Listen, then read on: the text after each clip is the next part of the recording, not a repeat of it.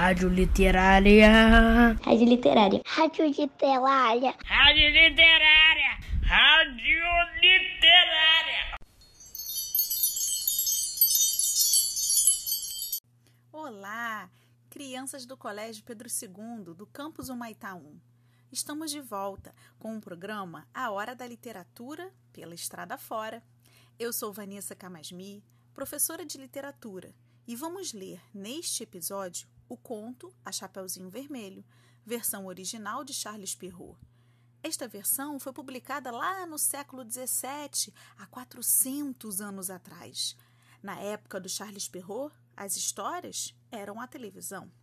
Os camponeses contavam histórias ao pé da lareira para fugirem do tédio, dos afazeres domésticos. Essas histórias eram transmitidas oralmente para pessoas jovens e adultas.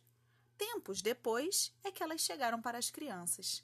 Será que vocês conhecem a versão escrita por Charles Perrault? Puxe o pino que a tramela roda. Era uma vez uma menininha do campo, a mais bonita que já se tinha podido ver. Sua mãe era louca por ela e a avó mais louca ainda. Essa boa senhora tinha mandado fazer para a menina um chapeuzinho vermelho que lhe caía tão bem que por toda parte só a chamavam de Chapeuzinho Vermelho.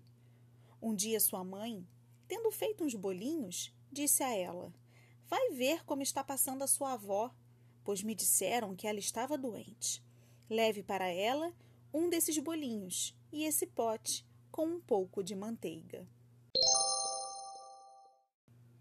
Chapeuzinho Vermelho saiu imediatamente para ir à casa da avó, que morava num outro lugarejo. Ao passar por um matagal, ela encontrou o lobo mau, que teve muita vontade de comê-la, porém não se atreveu, por causa de alguns lenhadores que estavam na floresta. Queridos ouvintes, será que quando o Chapeuzinho Vermelho sai de casa e entra da floresta, ela sai da proteção e da segurança da sua casa? Chapeuzinho correu perigo quando entrou na floresta? Hum, o lobo lhe perguntou aonde ela estava indo. A pobre menina, que não sabia como é perigoso parar e dar atenção a um lobo, respondeu: Vou visitar a minha avó e levar para ela um bolinho e um pote de manteiga que a minha mãe mandou. E ela mora muito longe? perguntou o lobo. Ah, é longe sim, disse Chapeuzinho Vermelho. É depois daquele moinho que se avista bem lá embaixo, na primeira casa da aldeia. Ah, sabe, disse o lobo, eu também quero ir visitá-la. Então eu vou por este caminho e você vai por aquele. E vamos ver qual de nós dois chegará primeiro. Ouvintes, a gente já sabe que o lobo trapaceou, não é mesmo? Nesta versão, quem levará a melhor? Chapeuzinho Vermelho ou o lobo? O lobo começou a correr o máximo que pôde pelo caminho mais curto, enquanto a menina seguia pelo caminho mais longo e se distraía, pegando avelãs, correndo atrás de borboletas, fazendo buquês com as florezinhas que achava. Perceberam, crianças, que Chapeuzinho Vermelho se divertiu por um tempo apanhando avelãs, correndo atrás de borboletas e colhendo flores? O lobo não demorou muito a chegar na casa da avó. Ele bateu na porta. Toc, toc. Quem é? É a sua neta Chapeuzinho Vermelho, disse o lobo, disfarçando a voz. Vim trazer um bolinho e um pote de manteiga que a minha mãe mandou para a senhora. A boa vovó, que estava na cama porque se sentia um pouco mal, gritou de lá: É só puxar o pino, que a tramela roda. O lobo puxou o pino.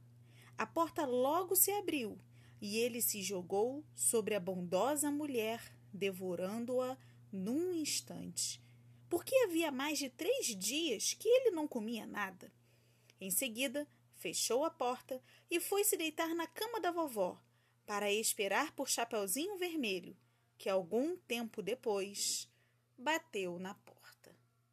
Ah, crianças, se formos comparar a Chapeuzinho Vermelho com o lobo, veremos que ela é menor, tem menos força, enquanto o lobo é grande e poderoso.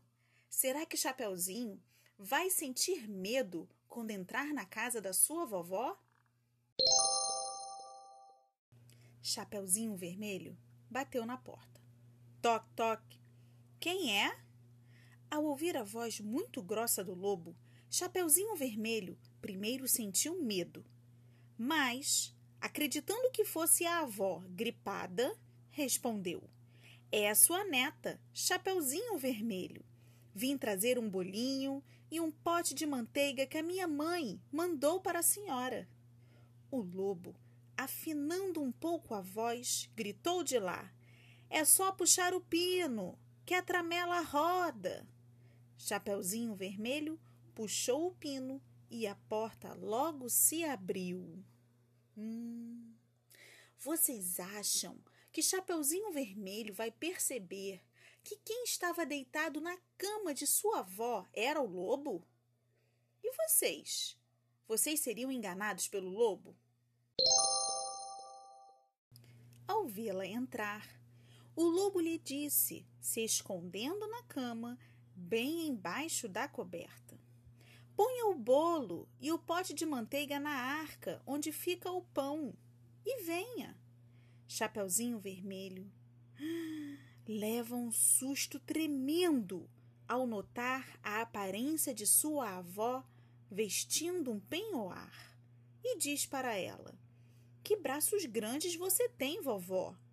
É para te abraçar melhor, minha filha. Que pernas grandes você tem, vovó! É para correr melhor, minha filha. Que orelhas grandes você tem, vovó! É para escutar melhor, minha filha. Que olhos grandes você tem, vovó! É para enxergar melhor, minha filha. Que dentes grandes você tem, vovó! São para te comer. E dizendo essas palavras, o lobo mau se atirou sobre Chapeuzinho Vermelho e a comeu. Queridas crianças, será que Chapeuzinho Vermelho sentiu medo? Se vocês acham que sim, qual terá sido o medo dela? Vocês perceberam que na versão de Charles Perrault, Chapeuzinho Vermelho é devorada pelo lobo?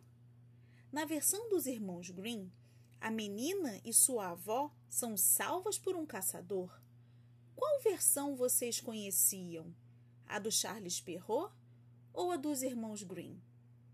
No próximo episódio, vamos ler juntos O Gato Mestre, conto mais conhecido como Gato de Botas. Vamos terminar o programa de hoje dedicando uma música para a professora Ana Paula Silva. E como ela é uma grande fã da Ivete Sangalo, escolhi para ela a canção Tempo de Alegria.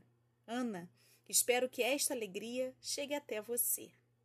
E você, ouvinte, gostaria de mandar uma música para alguém que você gosta? Me avise lá na plataforma do Google Classroom. Até semana que vem com o episódio número 5. Um beijo!